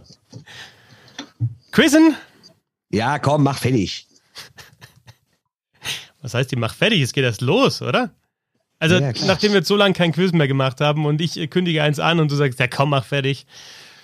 Auch ein bisschen enttäuschend, ehrlich gesagt. Ein bisschen mehr Euphorie. Ja, im, ja, fertig nicht im Sinne von Ende, sondern im Sinne hau rein. Okay, ja, gut, wunderbar. Habe ich dich, äh, dein, dein Dialekt nicht verstanden. Ne? Ja. Äh, wir spielen Mama, warum bin ich nicht der Beste? Ihr kennt das äh, Spiel. Oh ich erkläre nicht mehr, woher der Titel kommt.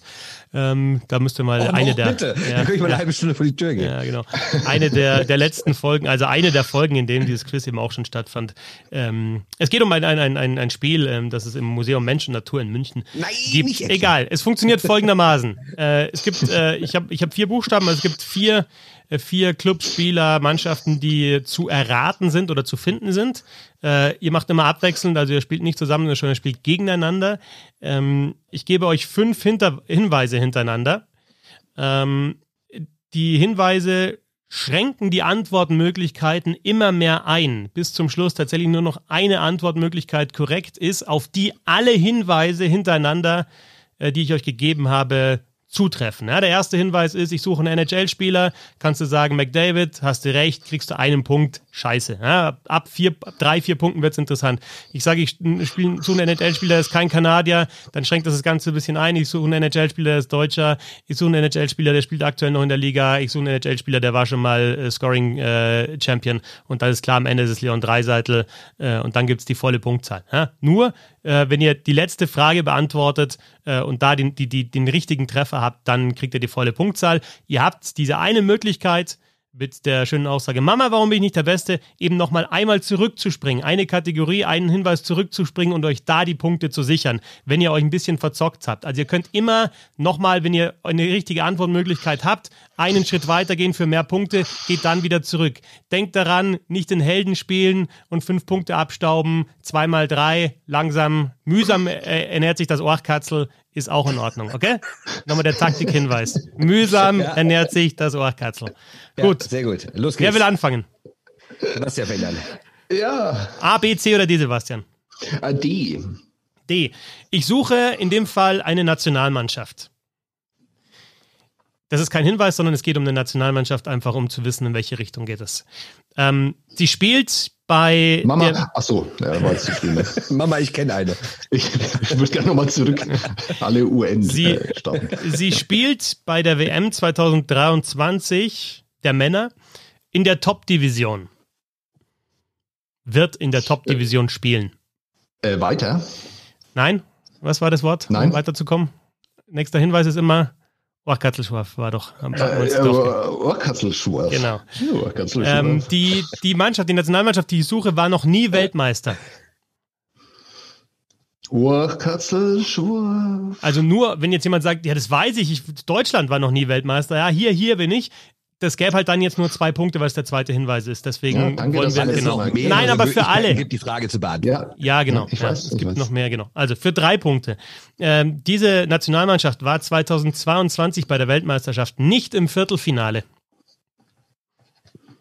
Boah, keine Ahnung. Eigentlich müsste ich jetzt schon aufhören. ich, Du hast immer ähm, die Möglichkeit, indem du sagst, Mama, warum bin ich nicht der Beste? Das weißt du. Ja? Oh, ach, Kasselschworf. Okay. Ähm, diese Nationalmannschaft stellt, das Land der Nationalmannschaft stellt aktuell genau einen NHL-Spieler, also Feld und Tor zusammengenommen, Genau ein NHL-Spieler kommt aus diesem Land. Da gibt es immer noch mehrere Antwortmöglichkeiten für. Echt krass. Ja, ja. Also mir fällt ein Land ein, aber ich weiß nicht, ob die abgestiegen sind. deswegen. Ja, aber es ist auch aber Sebastian jetzt. Dran, aber ich ne? bin auch nicht dran, deswegen ja. wunderbar. Ja, aber irgendwie muss es doch jetzt dann eigentlich noch einfacher werden. Oh, ach, es wird nicht, nein, nein, Moment, Moment, Moment, es wird immer schwieriger. Das ist, jetzt da, es wird immer schwieriger. Ja, ja ist schon klar, werden okay. wir jetzt ja sehen. Ohrkatzelschwurf. Okay. Die Mannschaft war zweimal bei Olympia dabei.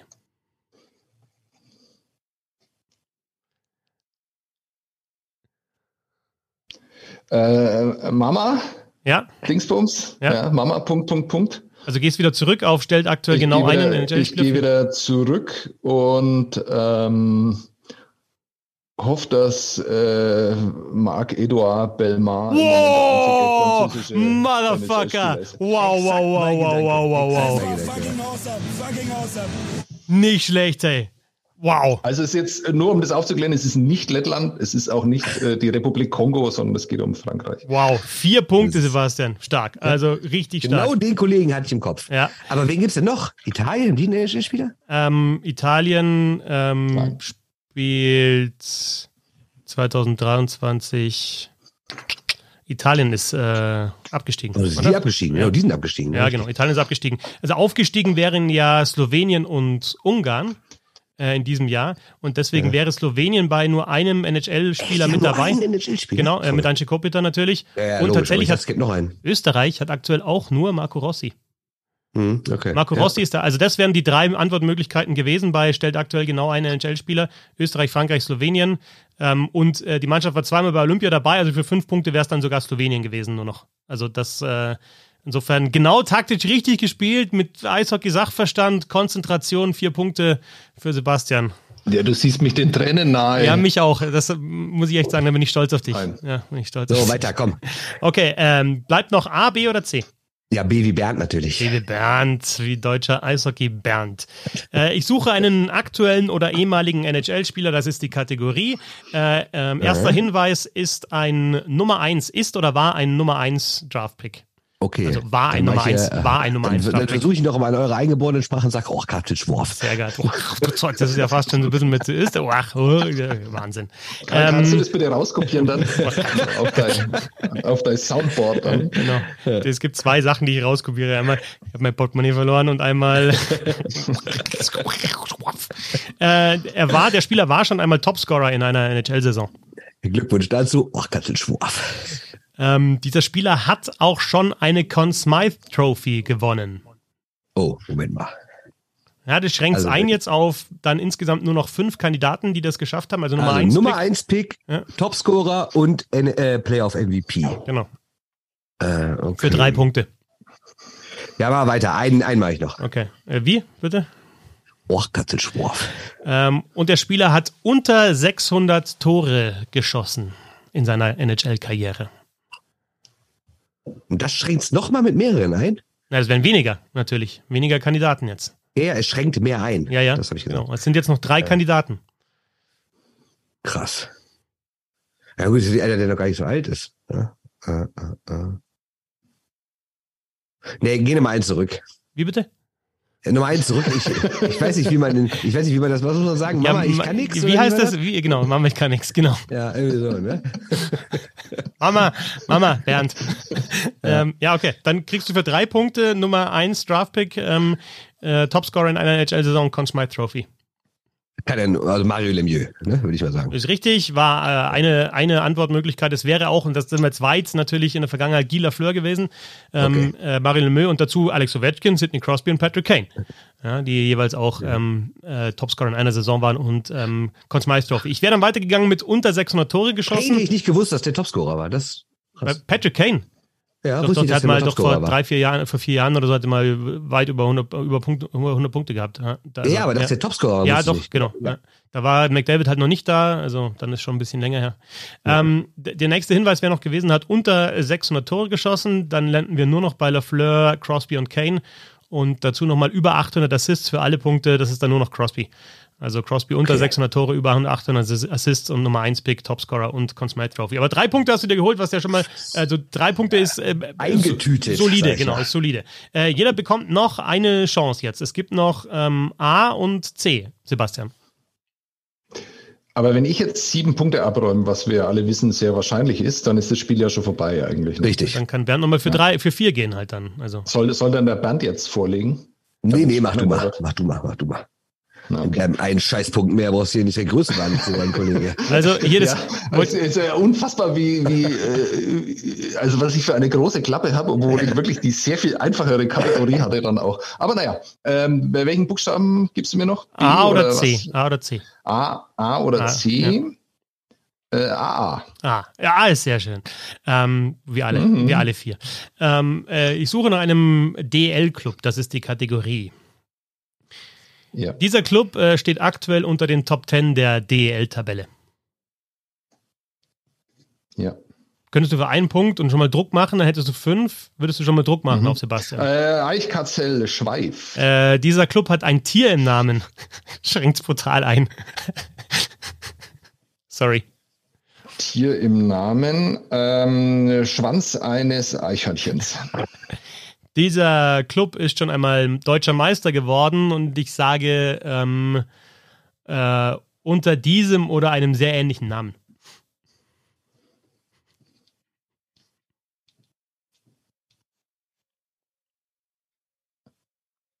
Ah. Okay. Äh, äh, Eich, Ohrkassel-Schworf. Dann äh, kommt einschränkend dieser Club hat über 50 Gegentore kassiert in dieser Saison. Sicher denn nicht? Naja, unter den Top 10 schon mal deutscher Meister. Über 50 Gegentore. Sind nicht so viele. Warte mal, er hat drei, ich habe vier.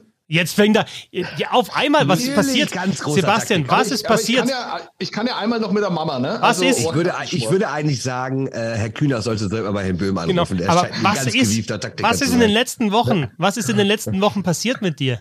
Wo, wie hast du diesen, diesen, diese Coolness gewonnen? In einem Quiz, wo du schon zwischendrin geblökt hast, äh, dass du eigentlich schon gewonnen hast. Lebt, hat er es gar nicht mehr oh, du schwor, okay. meine Güte. Äh, dieser Club hat genau 14 Powerplay-Tore geschossen. Was denn? Äh, Mama, ich habe vergessen, was ich danach noch sagen soll. Ja, okay. Und äh, löse mit Löwen Frankfurt. Oh, da ist er. Das sind vier Punkte für dich. Stark. Das ist richtig, das, aber es waren tatsächlich nur Köln und Frankfurt noch die Antwortmöglichkeiten bei vier. Ne? Also der, so eingeschränkt war es dann schon. Also München, Mannheim, ähm, auch davor noch Bremerhaven, Straubing, Wolfsburg, Nürnberg, ähm, Nürnberg nicht, aber. Ja, aber war jetzt, war jetzt auch nicht so schwer. Ich muss auch ganz ehrlich sagen, dass so unter diesem oder einem ähnlichen Namen, das war dann irgendwie, dann hatte ich die schon in meinem Kopf und die habe ich auch nicht mehr rausgekriegt. Und ob die jetzt genau 14 Powerplay-Tore haben, wusste ich nicht. Und dann war ich mir mit Löwen Frankfurt relativ sicher. Deswegen, um Stark. das ein bisschen zu erklären, warum ich so großartig bin. um euch ein bisschen teilhaben zu lassen. Ja, genau. Aber das heißt, wenn der Bernd fünf oder mehr Punkte, nee, mit fünf gleicht er aus, mit genau, es gibt, noch, es gibt noch die Möglichkeit zum Unentschieden. Für sechs Punkte gibt es ja nicht. Ja. Nochmal, auch nochmal her, herauszustreichen, wie toll ihr das Spiel verstanden habt. Ähm, ich hab's verstanden. Es, ist ein, typ da nicht. es ist ein aktiver NHL, äh, ein aktiver DEL-Spieler, den ich suche. Geil. Erster, erster Hinweis hat einen deutschen Pass. Ist schon schwierig natürlich jetzt, aber Fallen dir noch ein paar ein wahrscheinlich? Geht, ein paar gibt's noch. Ja. Du kannst die Bremerhavener alle dann rausstreichen. Ja. Hat in seiner Karriere für mehr als ein DEL-Team gespielt. Ja, weiter bitte. Wie bitte? Mach, mach jetzt. hat, äh, hat in seiner Karriere über 150 DEL-Tore geschossen, Hauptrunde und Playoffs. Okay, ja, weiter. Hat unter 40 Überzahltore geschossen in seiner Karriere. Also Herr Reiber fällt schon mal aus. Ja, das ist richtig. ja. Boah, jetzt muss ich mal nachdenken. 150 Tore ja. als Deutscher, aber unter 40 Powerplay-Tore. Boah. Boah, da muss ich echt schon mal nachdenken. Ja, gibt's tatsächlich auch nur zwei. Ja, das ist geil. die vier, die vier. Du hast da dummerweise jetzt die zwei schwierigeren erwischt, muss man auch wirklich sagen, ja. Ähm, es gibt zwei aktive Spieler, die über 150 DL-Tore geschossen haben und äh, aber unter 40 Überzahltore. Krass. Überleg mal, wer, wer lang dabei ist. Ja, ja, schon klar. Aber halt aber, ähm, aber, aber wer, in Überzahl nicht so trifft, ne? Also. Ja, vielleicht ein Verteidiger. Ja, es ist, also den Tipp gebe ich dir, es ist ein Stürmer. Geil. Hm. Nee, aber komme ich gar nicht drauf. Da gehe ich einen zurück und sage Heimer. Da kriege ich zwar nur zwei oder drei Punkte, aber genau, für dann gehe ich da nicht null raus. Nee, okay. tut mir leid, habe ich. Äh, könnte lang dabei sein. Das macht doch nichts. Ja, aber also Sebastian hat, also Glückwunsch erstmal. Es war fucking awesome, fucking awesome. Sebastian mit 8 zu 6 gewonnen. Ähm, es war, Glückwunsch. also der, der, der Belmar war es halt, die Franzosen waren es. Also das war ja. schon, also das war auch, also muss man auch, die Leistung muss man auch anerkennen. Absolut. Und halt auch, Absolut. auch ähm, den Mut zum Risiko da gleich beim ersten. Also es war eine Kombination aus, aus Fachwissen, auch so ein bisschen, ja, ähm, eben den Mut zum Risiko und ja, einen unglaublichen Jetzt sag mir die beiden Spieler. Also, bei unter 40 Überzahltoren landen wir dann nur noch bei David Wolf und Frank Mauer. Wolf, also Mauer, okay, stimmt. Den habe ich nicht, nicht so als Überzahlspieler ja. im Kopf. Aber Wolf hätte nee, ich gesagt, dass der schießt da deutlich häufiger in Überzahl Tore und das Geile nee, ist nee, jetzt, der ja, der ist, jetzt äh, David Wolf hat in seiner Karriere ähm, das muss ich mal ordnen. Es gibt ja hier diese geile Seite löhrform.net. Ich gucke das sofort äh, nach. Das ist unfassbar stark. Ähm, äh, Wolf hat in seiner ja, Karriere. Guck mal, ich mache das so, ich gucke das nach dem Quiz ja. nach, ne? nicht währenddessen. 36 Powerplay-Tore ist natürlich ein bisschen fies. David Wolf 36 Powerplay-Tore in seiner Karriere, aber 36 äh, von, wie viel hat er 165, insgesamt? Ähm, ja, genau. Ja, das ist eine, eine äh, 56. Ja. Und ähm, dann wäre das der krass, letzte. Der Mann hat nur 10 Prozent, also er hat fast 400 Punkte und nur 36 Powerplay-Tore. Das ist krass. Ja. Und der letzte Hinweis wäre dann gewesen, hat in seiner gesamten Karriere hat einen nur Tiernamen. nee, okay. Dane Fox, Dane Fox. genau. äh, hat in seiner gesamten Karriere nur zwei Shorthänder geschossen. Ja, die hat man ja drauf, die Zahl. Ne? Wär, Dann wäre es David Wolf nur noch gewesen, weil da natürlich Frank Mauer deutlich besser ist. Wisst ihr, was, was bei dieser Recherche mir noch aufgefallen ist? Das gebe ich euch noch schnell mit. Zwei Fun Facts. Leo Pföderl hat in seiner kompletten Karriere keinen einzigen Shorthänder geschossen. Überrascht mich jetzt nicht so sehr, wie Weil der Fakt, spielt, oder? Ja, aber wie der Fakt, dass Marcel Nöbel seine, seiner kompletten Karriere noch keinen Shorthänder erzielt hat. Wenn die Statistik, also wenn die Daten, die dann wiederum, okay, eben die Rohdaten, die dann zu diesen Statistiken führen, wenn das stimmt. Ähm, und das sind die einzigen beiden unter den besten 30 aktiven Torschützen äh, ohne, ohne Shorthander. Und äh, wer, kurz, weil mir das auch aufgefallen ist, was würdest du sagen, welche, wer ist der beste nicht-deutsche Torschütze unter den aktiven Spielern aktuell? Auf Platz 12, die ersten elf sind alle Deutsche. Oh, Turnbull ist lang dabei, vielleicht der? Hm? Nee. Turnbull ist so lang schon dabei? Nee, aber auch, auch schon mal Torschützenkönig, jetzt in den letzten Jahren sogar zweimal. Trevor Parks, Parks, genau. Trevor Parks ja. ist auf 12. Ich hatte noch Matt White getippt, aber Matt White war zwischenzeitlich nicht da. Trevor Parks spielt ja durchgängig dann auch in der Liga und es geht ja um die aktiven Spiele, Spieler. Ja, genau. Ähm, ja, äh, schönes Quiz oder nicht? Also Absolut. Sebastian super. schaut, obwohl er gewonnen hat, irgendwie ein bisschen Zwider, keine Ahnung. Nein, überhaupt nicht. Äh, ich habe euch einfach zugehört und fand es wirklich ähm, ganz ironiefrei, ganz wunderbar vorgetragen von dir. Das hast du wirklich sehr schön gemacht ja. und unterhaltsam. Ich wäre gern öfter Hörer dieses Formats. Bist du eigentlich immer? Ja, also alle. Stimmt, war ich eigentlich immer. Oder hörst du uns nicht, wenn du nicht da bist? Du kann auch sein. Ja. Dass Patrick Reimer der einzige aktive DL-Spieler ist, der mehr als 100 Powerplay-Tore gemacht hat. Stark. Und, wer und es gab auch insgesamt gibt es auch nur zwei, nur Wolf und Reimer. Das ist ja Wahnsinn. Und das mit einer Powerplay-Schussquote von 1,24 Prozent. ja. Also nicht schlecht. Gibt es eigentlich eine Möglichkeit, Sebastian, ähm, Patrick Reimer irgendwo anders einzusetzen als auf dieser Position da im Bulli-Kreis? Also glaubst du, dass der zum Beispiel, also ich glaube auch mit seinem Einsatzwillen und so weiter, mit seiner Spielintelligenz wäre da für die Bumper-Position in der Mitte eigentlich ein guter, ein guter Mann. Der war letzte, hast du nicht letzte Saison Macht mal erzählt? Doch so ein Fass hier auf. Nein, so ein ganz klein noch, weil, jetzt komm. Ganz, ganz kleines Fass. Nein, ähm, also in den letzten Jahren, weil das Nürnberger Powerplay jetzt nicht ganz so erfolgreich war. Es ist immer mal wieder versucht worden, ihn auf anderen Positionen einzubinden. Ich äh, verweise immer, habe ich hier auch schon des Öfteren gemacht, dass er selbst in äh, Spielzeiten, wo er 30 Tore für die Ice Tigers geschossen hat, nur drei Powerplay-Tore hatte. Also ähm, er schießt da sehr viel von dieser Position. Ganz so erfolgreich ist er nämlich gar nicht, ähm, muss man auch dazu sagen. Ähm, und da wird sehr viel rum experimentiert auf der Bumper-Position sehe ich ihn gar nicht. Aber wenn man überlegt, wen die Ice Tigers auf dieser Bumper-Position in dem Jahr schon eingesetzt haben, ist eigentlich der einzige, der da noch nicht gespielt hat. Also könnte man dann auch mal ausprobieren, ja. Ja, aber wo, wo denn sonst? Also er ist entweder einer, der irgendwo, äh, also muss ja ganz hinten, würde ich ihn jetzt auch nicht, neben dem Tor, dann machst du, bringst du einen Playmaker, also Netfront, da sehe ich ihn jetzt auch nicht, obwohl er natürlich schon spielintelligent ist, aber da hat Nürnberg wahrscheinlich ja, selbst, in der, in der, in, selbst in der Nationalmannschaft an der blauen Linie gespielt, also ja, in der, ähm, ja, ich meine, an der, an der Torlinie sehe ich ihn jetzt eher nicht als Verteiler nee, dann vielleicht in der Nationalmannschaft, ja? Genau, also ja. entweder halt äh, links vorm Tor oder wo er halt immer steht, beziehungsweise rechts aus Sicht des Torhüters oder an der blauen Linie. Aber mhm. sonst sehe ich ihn auch nicht wo. Ja, anders, ja. Sebastian Böhm, äh, es war mir ein Fest, äh, diesen ja, Experten wieder einmal in diesem Podcast begrüßen zu dürfen. Vielen Dank Geht dafür. So. ich fand es ich fand's auch sehr schön. Vielen Dank, Christoph. Und äh, Bernd Schwickerath, äh, danke. Bis nächste Woche. So machen es, ne? Und wenn ihr was lesen wollt, ähm, aktuell ein bisschen mehr von Ach, mir, stimmt, aber genau, dann stimmt, jetzt müssen, müssen wir dich mehr mal loben, Fetzi. Nein, nein, nein, das, nein, das ging, nein. Rausgehauen, das ist ja unglaublich. Also, also ein Text kommt dann nach dem anderen, irgendwelche Analysen, irgendwelche mit, mit Grafiken und gemalten Strichen auf Bildern. Analysen. Sensationell, also ernsthaft jetzt, also nicht hier um dir Honig um deinen Bart schmieren zu wollen, sondern wirklich sensationell. Also äh, dieser eine Euro sollte euch allen wirklich wert sein, um diese, diese fantastischen Analysen von den Fetzer zu lesen. Honig im Bart. Fällt, fällt mir ein, da noch ein bisschen. Da hängt noch ein bisschen was drin. Jetzt ja. grau, der wird auch grau, du wirst richtig alt, ne? Ey, ja, der ist schon länger Wahnsinn. grau. So habe ich kein, kein, kein graues Haupthaar, ne? Muss auch mal sagen. Ähm, also äh, äh, es waren nur zwei Texte, muss man dazu sagen. Was ziemlich geil ist mit diesen, also ich kann ja nicht gestern, gerade, ich kann ja keine. Nur zwei. Ja, ich sagen, gestern waren es nur zwei. Ich kann äh, keine geraden Linien, also ich, ich tue mich schwer, also mit Malen und gerade Linien zeichnen und so weiter. Aber was ganz geil ist bei diesem, ähm, es ist einfach nur, du machst einen Screenshot und dann hast du dieses Vorschauprogramm bei, bei Apple und dann ziehst du da irgendwie total, total wilden Strich durch und der macht den danach gerade.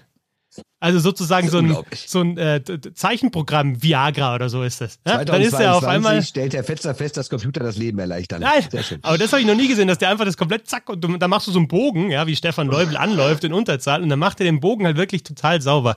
Das hat mich sehr überrascht, wusste ich vorher nicht. Ja? Also man findet immer noch Sachen raus. Ja. So Feierabend, ja, ne? Das nehme ich hier mit raus. Ja. Äh, Dankeschön. Äh, auch fürs Zuhören. Wie gesagt, also die Texte gibt es auf steady.de slash bisselhockey, da könnt ihr eben und auch äh, uns äh, supporten, wenn ihr den Podcast gerne hört. Äh, bis zum nächsten Mal. Servus. Tschö. Sessle.